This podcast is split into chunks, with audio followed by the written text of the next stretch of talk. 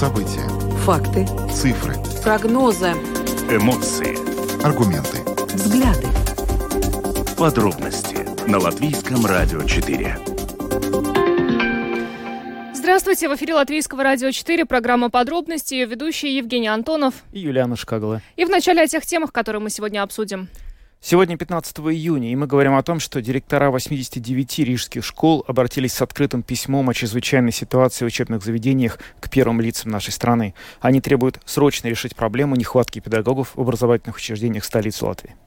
Служба государственных доходов выявила более 600 попыток обойти санкции, введенные против России и Беларуси. По этим случаям заведено уже более 15 уголовных дел.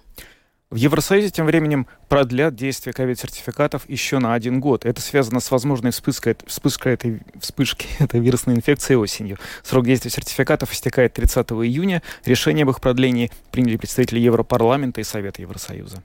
Ну и также свяжемся с востоком Украины, где бои за Северодонецк в Луганской области не прекращаются. Украина просит ускорить поставки тяжелого вооружения. Добавлю, что видеотрансляция программы подробности доступна на домашней странице Латвийского радио 4, lr4.lv, на платформе Rus.LSM.lv, а также в социальной сети Facebook на странице Латвийского радио 4 и на странице платформы Rus.LSM. Слушайте записи выпусков программы «Подробности» на крупнейших подкаст-платформах. Наши новости и программы можно слушать теперь также в бесплатном мобильном приложении «Латвия с радио». Оно доступно в App Store, а также в Google Play. Ну а далее обо всем по порядку. Самые важные темы дня – Подробности –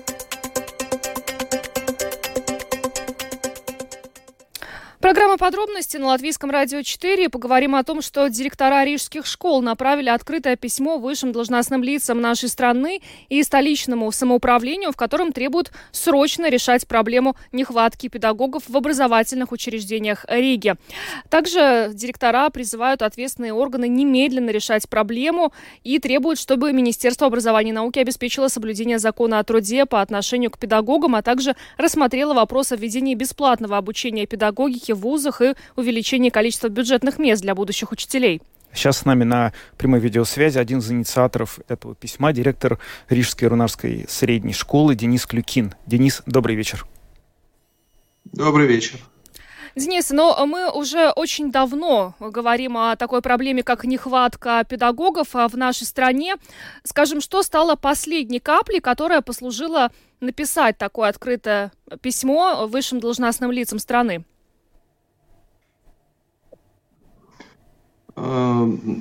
По факту, когда началось планирование во многих школах э, нового учебного года, э, в нашей профессиональной среде уже не как э, досужие разговоры, а как панические настроения стали, стала обсуждаться нехватка педагогов. То есть мы столкнулись с тем, что 1 сентября 2022 года во многих школах будет уже встречено не с перегрузкой педагогов, э, не с какими-то мелкими э, проблемными ситуациями, а с э, невозможностью реализовать учебные программы в полной мере.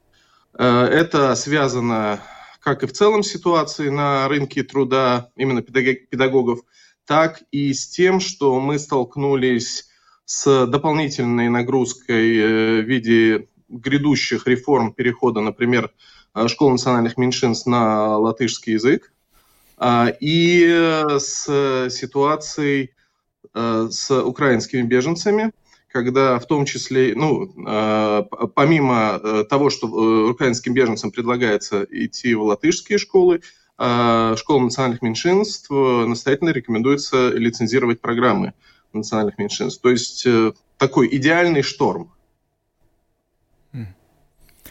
Но э, возникает вопрос такой, что те предложения, которые вот вы выдвигаете, они выглядят все как довольно долгосрочные. Есть ли какие-то меры, которые вот может сейчас принять правительство, которое способно изменить ситуацию уже к 1 сентября 2022 года, который, как вы говорите, является наиболее таким сейчас острым приоритетом? Что можно сделать, чтобы уже к этому началу этого учебного года ситуация бы улучшилась?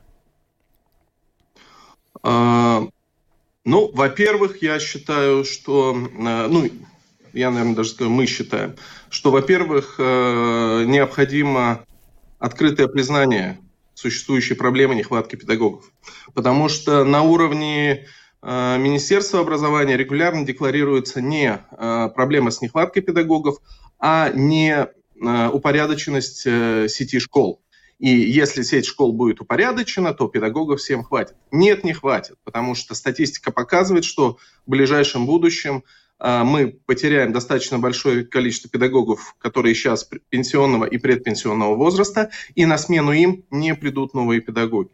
А, здесь, конечно, хотелось бы хотя бы декларативно получить поддержку. И, само собой, э, говоря о оперативных каких-то мерах, во-первых, оперативные меры мы обращаемся не только к правительству, но мы обращаемся и к Рижскому муниципалитету. Это письмо э, директоров э, рижских школ, потому что наша цель была не просто... Э, ну, э, э, это письмо не является протестом. Это письмо является просьбой и призывом к сотрудничеству. Э, поскольку мы э, инициативная группа, рабочая группа, э, э, это рижские директора, и мы понимали, что мы, чтобы это письмо э, было воспринято серьезно, мы должны Э, обеспечить поддержку этого письма э, другими директорами, мы э, ориентировались на Ригу, и директора рижских школ нас поддержали 90 директоров,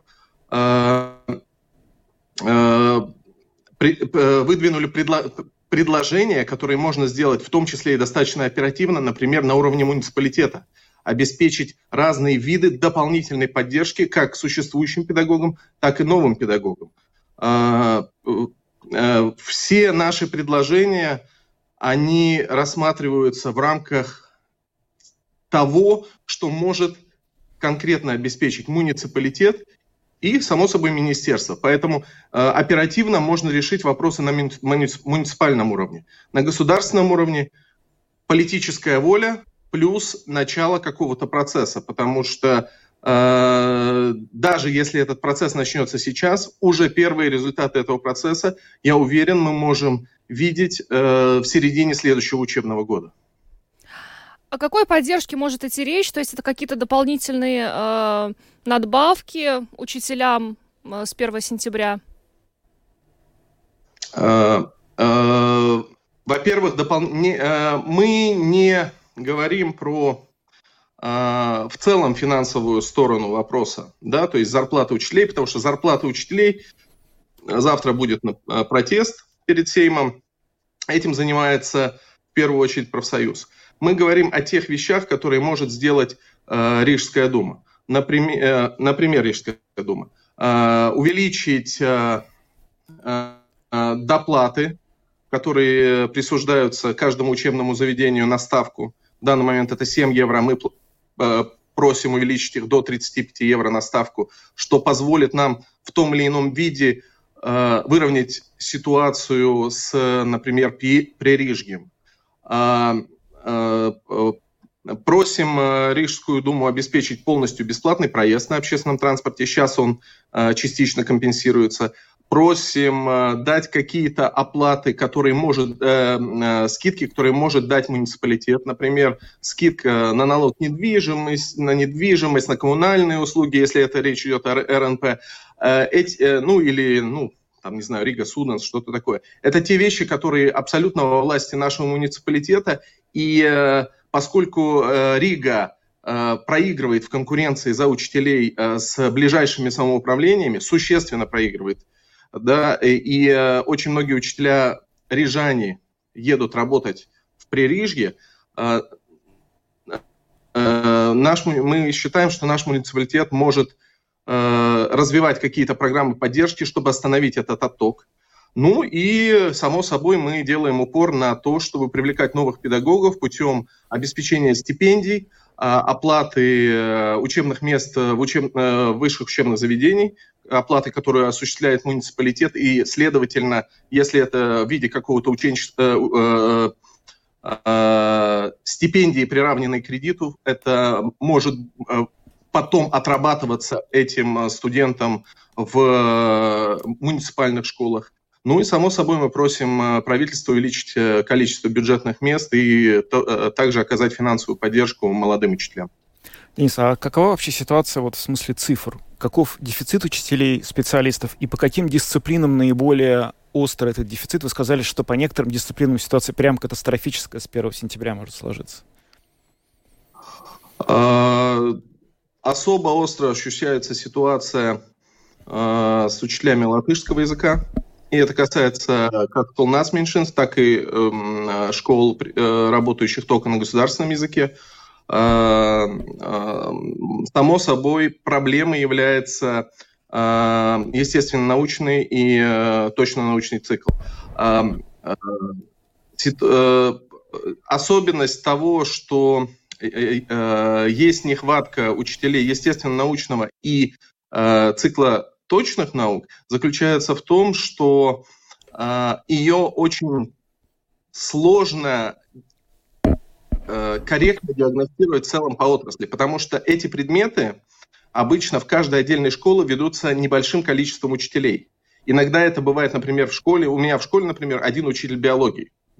И один учитель биологии, если вдруг он выпадает, это существо, э, становится локальной катастрофой. Да? Есть школы, которые, уже в Риге есть школы, которые э, в том или ином виде э, нерегулярно, э, не могут обеспечить регулярное, качественное преподавание, например, предметов естественно-научного цикла и точных наук.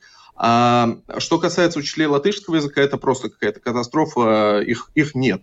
Их нет, их очень, ну, они ходят, может быть, из школы в школу, но целом новые, э, новые учителя латышского языка не э, поступают в систему образования, а поскольку этот предмет занимает достаточно большое количество часов в учебном плане, а, и в све- в, опять же, вместе, э, в связи с новыми реформами, в связи с новым содержанием образования, количество часов латышского увеличилось, а, э, э, спрос на учителей латышского языка вырос, а предложение, оно уменьшается даже если э, государство и рижское самоуправление, ну, хотя бы частично э, удовлетворит э, требования директоров столичных школ, понятно, что учителей резко с 1 сентября больше не станет. С чем в связи с этим, ну, следует считаться родителям детей в Риге в будущем учебном году? А, ну, еще раз хочу сказать, это не требование. Наше письмо – это просьба к сотрудничеству. Мы э, находим, ну, мы пытались преподнести все, что, все наши предложения в конструктивном ключе. Э, родители, ну, э, на самом деле, я уверен, что родители могут быть спокойны, потому что школы достаточно долгое время занимаются кризисным менеджментом именно в области управления персоналом. Но сейчас мы видим, что перегруз, э, перегрузка учителей, она чрезвычайная. Если э, несколько лет назад э, мы могли говорить о средней нагрузке в тех или иных школах, например, там 20, 20 5 контактных часов, то есть уроков в неделю на учителя. Сейчас э, зачастую средняя нагрузка переваливает за 30, по некоторым предметам она э, вообще стремится к 40 часов. То есть практически всю рабочую неделю учитель должен вести уроки. А, а учителю надо к урокам готовиться, учителю надо проверять тетради, учителю надо заниматься дополнительными э, консультациями, дополнительными факультативами, э, заполнять достаточно большое количество документации, и э, выше 40 часов э, педагогического труда государство не оплачивает. То есть учитель, вне зависимости от того, что у него зарплата идет за 40 часов, все равно с него требу, ну, э, требования к нему предъявляются э, э, за большее количество часов зачастую. Ну что ж, спасибо большое за то, что изложили позицию и директоров рижских школ о сложившейся ситуации. Денис Клюкин, директор Рижской Ринушской средней школы, был с нами на видеосвязи. Еще раз благодарим вас. Всего доброго. Ну, Спасибо, а... до свидания. До свидания. А сейчас с нами на связи Ивита Ратиника, руководитель Комитета Рижской думы по образованию, культуре и спорту. Э, добрый вечер, госпожа Ратиника. Добрый вечер. Что Рижская дума по, думает по поводу ну, вот этого письма, э, которое направлено и, и самоуправлению, и высшим должностным лицам государства? Э, я думаю, что проблема, в принципе, не преувеличена. И если какой-либо школе э, учитель ну, латышского математики или других востребованных предметов сейчас сказал бы, что все уходит, не будет работать, тогда сразу рождается громадная проблема. Где же нам достать нового учителя? И такая проблема весьма реальна. Также я хотела бы, ну, как бы еще раз сказать и про то, что э, новая реформа э, оплаты труда учителя не решает ни одной из этих э, проблем, потому что любую э, повышение заработной платы инфляция уже э, съела. Это, это одно. И другое, я не вижу в этой э, реформе э, последовательности. Я не вижу, как, э, что произойдет через год, через два, через три года. И это не дает, по-моему, э, человеку, который ну, между других возможностей смотрит и также на возможность выбрать профессию учителя, никакой мотивации э, сделать такой выбор. И это очень э, пугающе, потому что не хватает именно молодых учителей, которые вот эту всю э, объем, этот весь э, объем, про который говорил Клюкин, ну, мог бы физически выдержать. Я уже не говорю про то, что принципе, да, очень большая часть работы учителя именно с этими новыми всеми э, реформами э, образования э, невозможно оплатить. И вот, а вот то, что касается, в общем, призывов, которые директора обращают именно к рижскому самоуправлению. Я напомню вот по пунктам, что это они просят э, ввести стипендии для работающих студентов, снизить налог на недвижимость для педагогов, ввести стопроцентную скидку на проезд в общественном транспорте для учителей, а, предоставить скидки по оплате коммунальных услуг, рассмотреть вопрос о введении программы курсов для старшеклассников, мотивируя их изучать педагогику.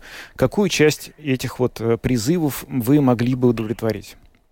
А, я думаю, что тут надо понять, что любой из этих призывов, и первый из призывов просто поднять э, э, доплату э, на ставку, ну там с 7 евро на 35 евро, а, евро, э, а, они очень э, финанси, ну, финансово емкие, и в принципе э, где-то э, где-то даже ну, немножко популистичны по своей сути. А, да, э, программа э, ну, поддержки э, студентов, э, может быть, и решила бы какую-нибудь часть из э, про, э, про, ну, проблемы. А, а что касается вот э, э, снижения э, каких-то э, ну, налогов. Налогов налогов, каких-то налогов э, и тому подобное, э, по-моему, чистый популизм, потому что надо понять, а медикам, а социальным работникам, а полицейским э, тоже э, ситуация очень э, сложная. Э, на, ну, тех имею, имею в виду, которые работают на э, самоуправлении. Э, и, в принципе, э, зная, что э, как повышаются цены э, на, на коммунальные услуги, как повышаются цены на, э, ну, на энергоносители и на все остальное, надо понимать, что простое содержание э, школ, э, которое именно э, функция самоуправления, э, потребует где-то приблизительно еще 9 миллионов. Так а что э, делать? Миллионов от самоуправления. Что делать в этой ситуации?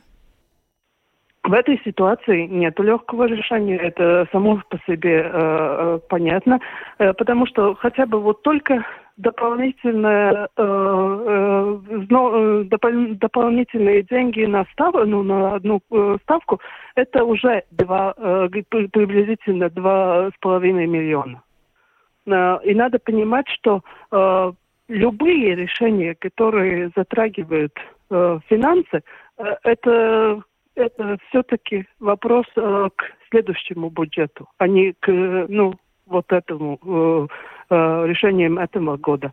Я думаю, что и то, что я поддерживаю в этом письме, это вот то, что обращение к министерству с этой мыслью, что Э, любое э, э, педагогическое образование это насчет государства, что надо эти 72 курса как вот ну, как самое самое начало для того, чтобы студенты разных других специальностей могли бы подрабатывать и потом если понравится, также углубить свои знания, ну, по, по преподаванию разных предметов, это, по-моему, весьма э, хорошо мотивировало бы дальше смотреть, ну, не на обслуживающие, ну, работы обслуживающего типа, ну, не знаю, там, в кафе или разного другого смысла, но чтобы студенты работали именно, ну, на благо, на благо общества, как, как бы более э, осмысленно.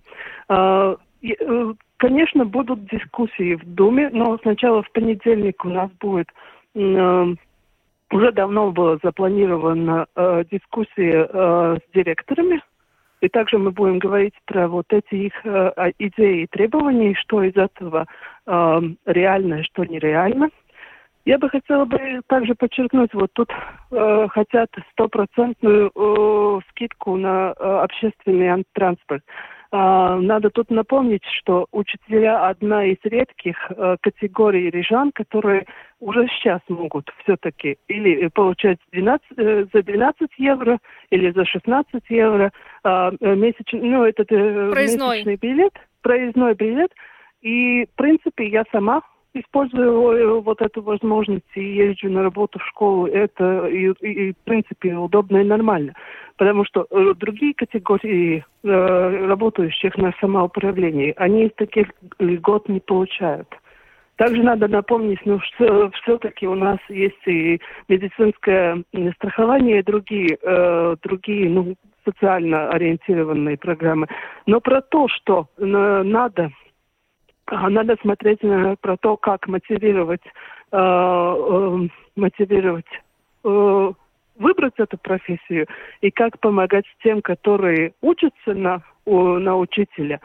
Это, в этом я, в принципе, вполне согласна. Но надо понимать, что э, вот остальные требования, второе, третье, четвертое, они очень много денег э, из бюджета ну, требуют.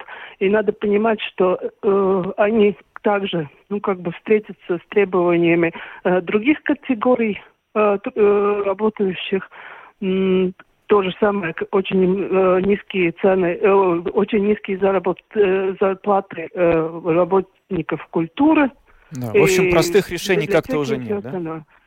Не, невозможны простые mm-hmm, решения. Да, Тут понятно. вообще невозможны простые решения, но я, э, я рада, что директоры э, на стороне учителей, что они видят эту проблему, они замалкивают, э, и что они, в принципе, ну, Э, еще раз обратили наше внимание на то, что э, мы должны э, вместе с министерством как-то искать это решение. Потому что я не хотела бы эту ситуацию, что самоуправление как бы противопоставлены друг другу в конкуренции за учителя. В принципе, это общегосударственная проблема, а не проблема, где Рига должна конкурировать с Марупой или Садажи, которые из-за ну, довольно богатых жителей могут позволить немножко доплачивать э, учителям э, надбавку. Да, ну что ж, большое вам спасибо за интервью. Ивита Ратиника, э, руководитель Комитета Рижской думы по образованию, культуре и спорту, была с нами на связи. Еще раз благодарим вас и хорошего вечера. Всего доброго. Всего доброго, да. А, в любом случае, эта проблема еще будет обсуждаться Рижским самоуправлением с директорами школ, э, но а, завтра, как уже и Денис Клюкин сказал, состоится акция протеста учителей тоже связанная с зарплатами, с вопросом зарплат. Ну а мы тем временем двигаемся дальше. Переходим к следующей теме. Служба государственных доходов выявила более 400 случаев попыток нарушения санкций, введенных в отношении России и Белоруссии. А, сегодня более подробно мы об этой ситуации поговорили с заместителем директора таможенного управления службы госдоходов Сандрой Каркланей Админе. Nu, šobrīd jau precizējot информацию, mēs esam констатējuši vairāk kā 600 гадījumu. К этому моменту мы уточнили информацию и могу сказать, что всего констатировано уже более 600 случаев обхода санкций против России и Беларуси. Эти нарушения в основном касаются товаров, которые включены в санкционные списки как запрещенные для ввоза, а также несоблюдение санкций в отношении конкретных лиц. Кроме того, констатированы попытки попытки провести на территорию России и Беларуси банкноты евро. В 34 случаях мы запретили людям провозить наличные в евро на территорию этих стран. Также были нарушения, связанные с подделкой договоров, так как имеются исключения, которые позволяют ввозить товары, если действующий договор был заключен до введения санкций. Поэтому договоры подделываются путем изменения срока их действия. Предоставляли и уже исполненные договоры. Нам пытались пытались дополнительно предоставить информацию о том, что они якобы еще действительны. В случаях вывоза из нашей страны люксовых товаров искусственно занижалась их реальная стоимость. Бывало так, что сначала подают декларацию, где указана одна стоимость конкретного люксового товара, а после получения отказа через пару дней подавали декларацию уже с заниженной стоимостью того же самого товара. То есть происходит манипуляция с документами. Ну и, конечно, были ситуации, ситуации, когда на таможенную процедуру для ввоза или вывоза товаров записываются лица, против которых введены санкции. Санкциям pakļautā persona. А можно ли сказать, что есть какие-то сферы экономические, где наибольшее количество нарушений санкций? Что это за сферы? Mēs katrā ziņā īpaši неuzskaitām. Mēs nevaram pateikt, ka tās ir kaut. Мы не можем сказать, что это какие-то конкретные сферы экономики. Мы не разделяем по сферам. Мы отдельно оцениваем каждую перевозку. Если мы констатируем, что там имеются какие-то запрещенные товары, что это связано с деревом, металлом, нефтяными продуктами или с теми же люксовыми вещами, тогда принимаем меры. Наличные деньги тоже. Если говорить об уголовной ответственности, то в этом году служба госдоходов начала 18 уголовных процессов, которые связаны с несоблюдением установленных Европейским Союзом санкций. Во всех этих случаях уголовный процесс был начат за конкретный свершившийся факт. В рамках этих дел оценивается роль каждого вовлеченного в процесс нарушения, или это перевозчик, или заказчик, или производитель. Каждый случай расследуется, идет поиск доказательств, чтобы установить, есть там состав преступления или нет. В какой стадии находятся эти дела, когда по ним можно ожидать решений, и вообще какие наказания, какие сроки, какие штрафы грозят тем, кто нарушает режим санкций против России и Беларуси? Nu, kā jau minēju, 18 криминал процесс uzsākts. Как я уже сказала, возбуждено 18 уголовных дел. Все они находятся в стадии расследования. За нарушение санкционного режима предусмотрено лишение свободы до 8 лет, в зависимости от тяжести нарушения. Там могут также присудить до 4 и 5 лет, кратковременное лишение свободы, общественной работы или денежный штраф.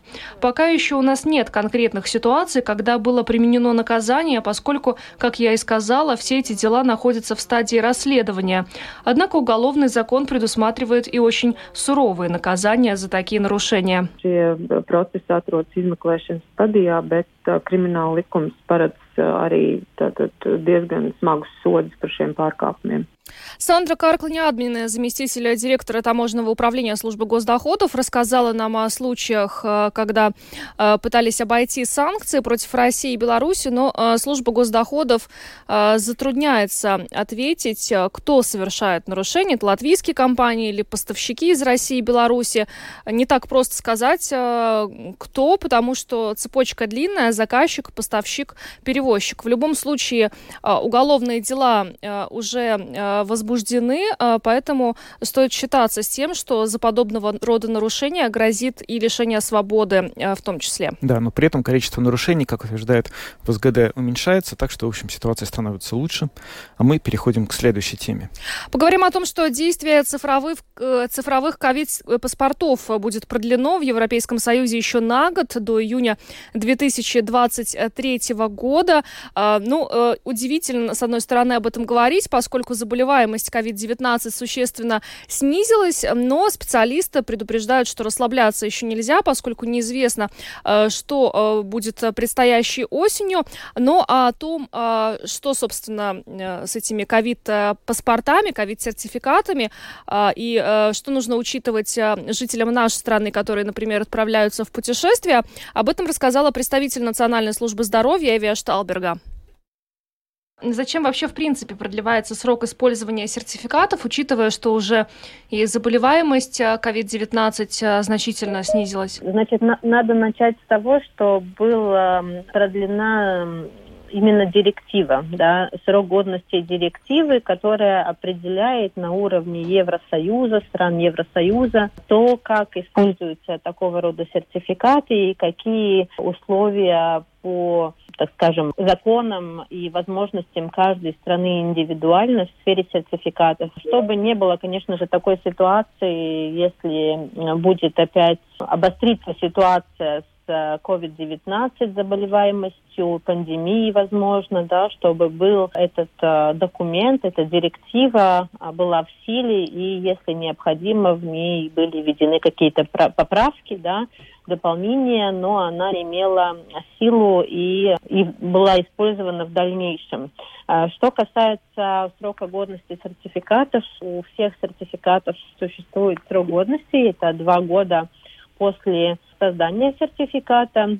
И так как на данный момент эти сертификаты о а, проведенной вакцинации COVID-19, о том, что человек переболел COVID-19, или же, если необходим сертификат, о лабораторном результате, все эти сертификаты, которые э, доступны на портале COVID-19 certificates.lv, их можно использовать, и они э, на данный момент используются или в случаях, когда человек э, путешествует, э, направляется в командировку, или же в определенных э, отраслях, профессиях, допустим, медицинской. Да? Угу. Если человек планирует поездку, то мы до сих пор советуем перед еще тем, как приобретаются билеты, узнать все требования, которые на данный момент в силе в конкретной стране, потому что каждая страна может свои условия определять, да, и надо узнать, во-первых, какие требования по въезду в страну, не, будет ли необходимо предъявить такой сертификат, нужно ли его брать с собой. И, во-вторых, есть ли какие-то также требования а, о предъявлении этого сертификата на месте, потому что, возможно, где-то еще а, его нужно предъявить в общественных местах, в ресторанах, в отелях, а, на каких-то больших мероприятиях, где много а, людей, а, которые посещают это мероприятие. То есть каждая страна это определяет индивидуально это не регулирует Латвийская республика, и, и у нас такой информации нет, поэтому э, определенно нужно поинтересоваться в стране, в компетентном э, госучреждении этой страны, или же почитать информацию на их веб-сайте, или же на информацию почитать на странице Евросоюза, которые тоже такую информацию публикуют, и, э, так скажем, подготовиться. Брать с собой также сертификат советуем и в бумажном формате, потому что бывают разные ситуации, да, и что касается именно срока годности, перед тем, как человек планирует этот сертификат распечатывать, брать с собой, а, можно воспользоваться мобильным приложением COVID-19 Verify или же на портале COVID-19 certificates.lv использовать э, возможность и просканировать этот сертификат, его QR-код проверить. А если результат показывает, что сертификат годен, да, он зеленого цвета, значит все в порядке. Если сертификат красный, да, тогда нужно подключиться на портал covid-19 certificates.lv, удалить тот сертификат, которого кончился срок годности, подключиться к порталу заново, нажать кнопку, что мы запрашиваем новый сертификат, и он будет опять доступен и будет уже с, новым сроком годности, да, то есть это такая а, такое требование к странам, которые используют систему этих сертификатов. Поэтому, да, не нужно волноваться, если сертификат срок годности кончился, это просто значит, что его нужно возобновить. А вот я здесь хочу несколько моментов уточнить. А, вы сказали два года срок годности у сертификата с момента первой прививки, да? Э, с момента того, как такой сертификат доступен, допустим, человек делает вторую прививку, да, он заходит на портал COVID-19 сертификат, подключаясь, он запрашивает, чтобы система ему такой сертификат сделала, чтобы он мог его посмотреть, распечатать, использовать. И с того момента, как этот сертификат создается, да, тогда два, два года.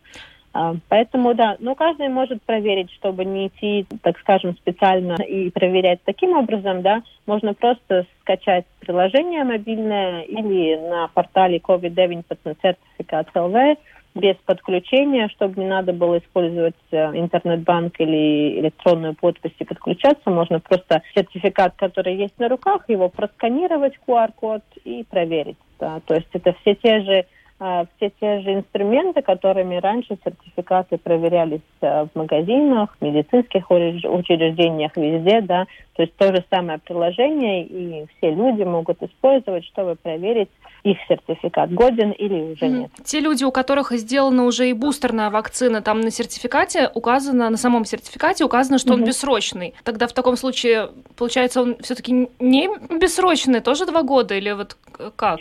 Он бессрочный, но сам, сам сертификат нужно будет через какое-то время обновить. Да? Mm. То есть эти ключ да, электронный, которым он подписан виртуальный, да, это просто, так скажем, чтобы а, он обновлялся, да, чтобы один сертификат не использовался очень долго, да, какие-то риски по безопасности, да, это значит, что, что просто надо зайти и создать его заново, да, но это, это, это, это так скажем, а, что еще, что еще на что можно обратить внимание, что есть сертификаты, которые тоже бессрочные, да, допустим, если человек а, получил две прививки и он потом переболел COVID, да, в Латвии такой сертификат бессрочный и также в других странах Евросоюза.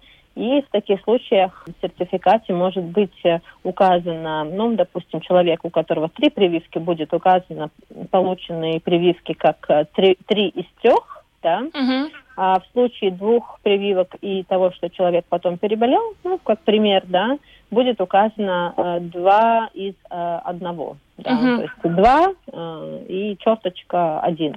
Э, это не ошибка, да, это, это, это не нужно думать, что что-то неправильно. Тоже в таком случае это такая определенное форматирование на уровне всех стран, на которых относится директива, что в определенных случаях идет э, вот таким способом указывается, да, что сертификат он бессрочный. Поэтому, да, так скажем, тоже не нужно волноваться. Главное следить, чтобы он сканировался как годный, зеленого цвета, да, в результате сканирования, тогда его можно использовать. Ну, в любом случае, если какие-то все-таки неясности есть у жителей, да, тогда можно проконсультироваться, позвонив на наш а, информационный телефон по рабочим дням 8000 2, 3, 4, да, но это именно по вопросам, как а, сертификат э, подключиться, создать, просканировать, проверить.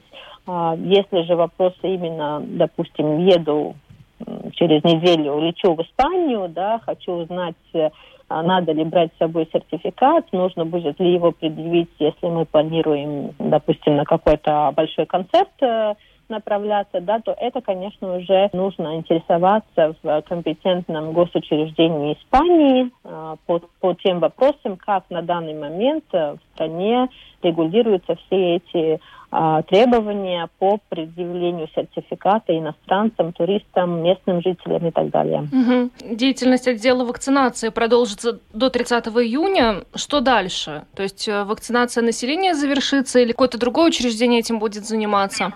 А, функции а, отдела по вакцинации, они разделяются между Национальной службой здравоохранения, да, теми сотрудниками, которые есть в Национальной службе здравоохранения, и Центром по здоровью и профилактике, Сломеева профилаксис и контрол центр.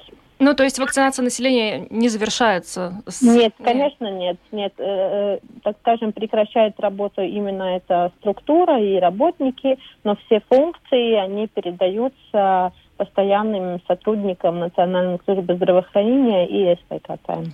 Но вообще сейчас каковы темпы вакцинации? Можно ли говорить о том, что они близятся к нулю, а, учитывая, что уже ну, большой процент у нас жителей вакцинирован, или все-таки, может быть, еще не все получили бустерную дозу вакцины и, и продолжают э, ходить и получать эту третью прививку? Ну, конечно, темпы вакцинации, они уменьшились, и это связано и с с тем, что ситуация с заболеваемостью ковидом э, уменьшается, и с тем, конечно же, что и летний сезон начался, и люди путешествуют, и, и в отпусках, да, то есть разные факторы, но э, тут больше нужно упомянуть то, что Uh, несмотря на это, специалисты и Национальной службы здравоохранения, и Центра профилактики здоровья а, продолжают работать, а, так как э, СПКЦ разрабатывают эм, осенние сценарии, да, возможные осенние сценарии заболеваемости и всего, что связано с, э, с COVID-19,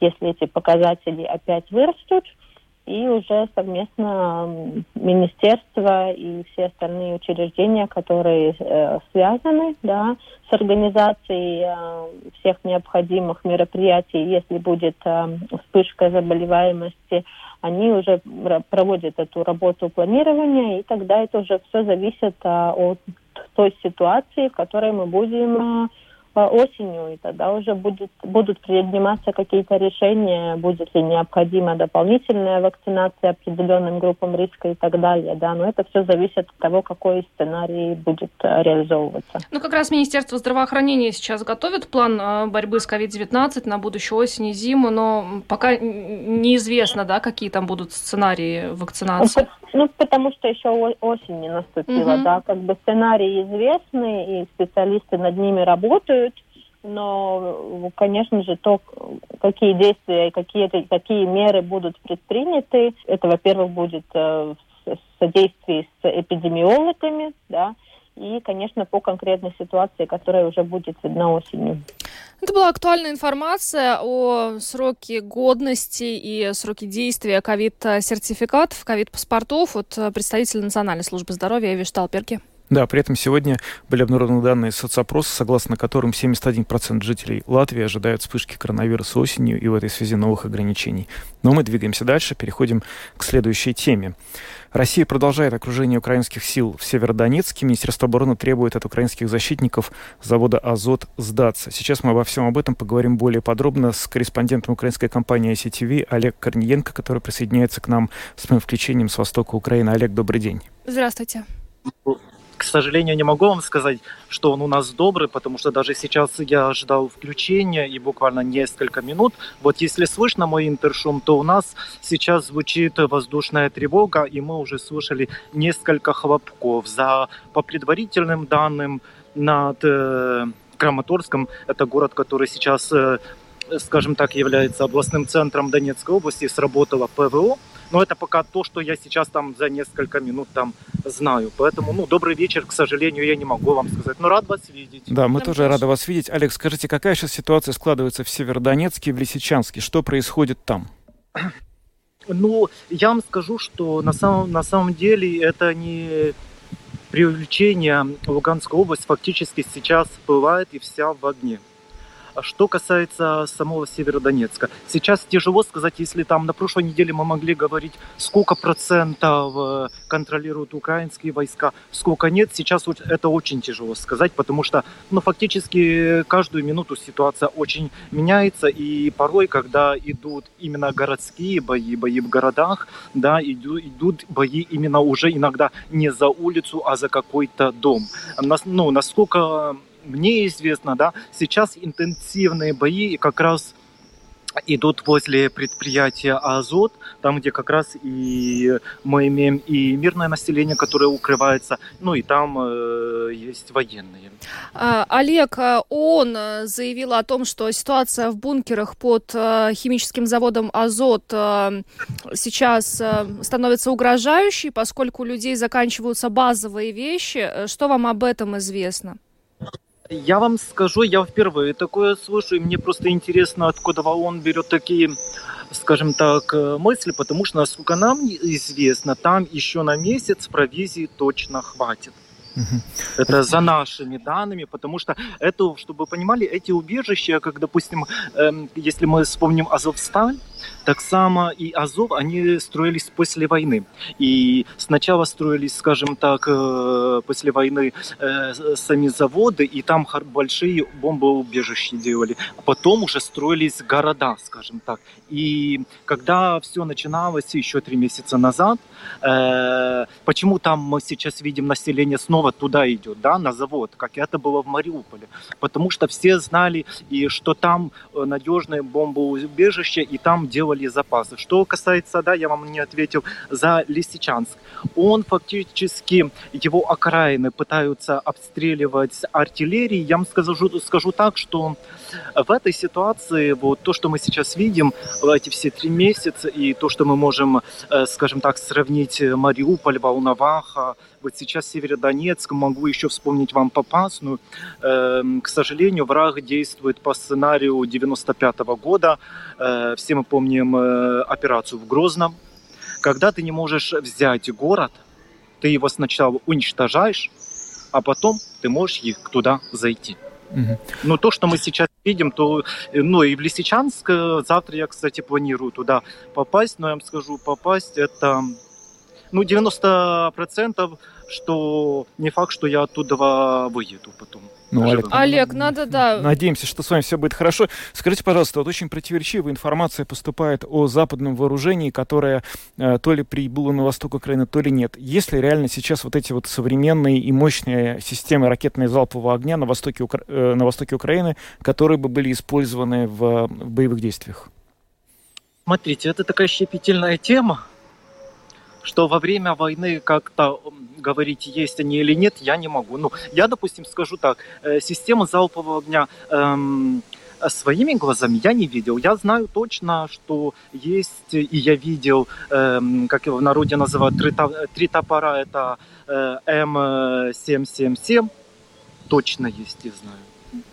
А система залпового огня, как раз у нас, ну, насколько я знаю, нам этого вооружения очень не хватает. Я думаю, если бы оно было, но это мой, да, то, что я не видел, я не могу говорить. Но я знаю, что все военные э, жалуются, что не хватает этого вот тяжелой артиллерии.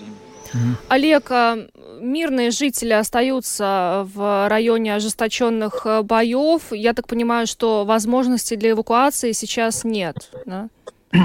Смотрите, смотря что, если мы говорим о Северодонецке, да, уже оттуда не выбраться. Есть, эм, скажем так, э, что касается даже эвакуацию, которую проводит противник, на территориях, которые захватил. Э, с нашей стороны э, выехать оттуда уже нереально, потому что мы помним, что несколько дней назад фактически Россия разбила все три мосты, вот, и выбраться оттуда тяжело. Что касается самого Листичанска, то есть еще некоторые дороги, которые не так интенсивно обстреливаются.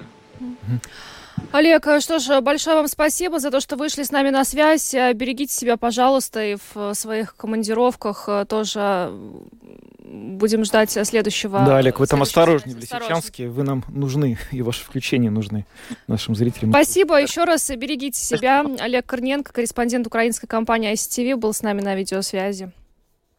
Да. Ну, вот э, такая история, так складывается сейчас ситуация на востоке Украины. Там довольно напряженная ситуация в Северодонецке и в Лисичанске. Будем следить за развитием событий в этом регионе. А сейчас мы завершаем программу. Ее провели Юлиана Шкагала. Евгений Антонов, э, звукооператор Том Шупейко, видеооператор Роман Жуков. Всем хорошего вечера и до завтра. До свидания.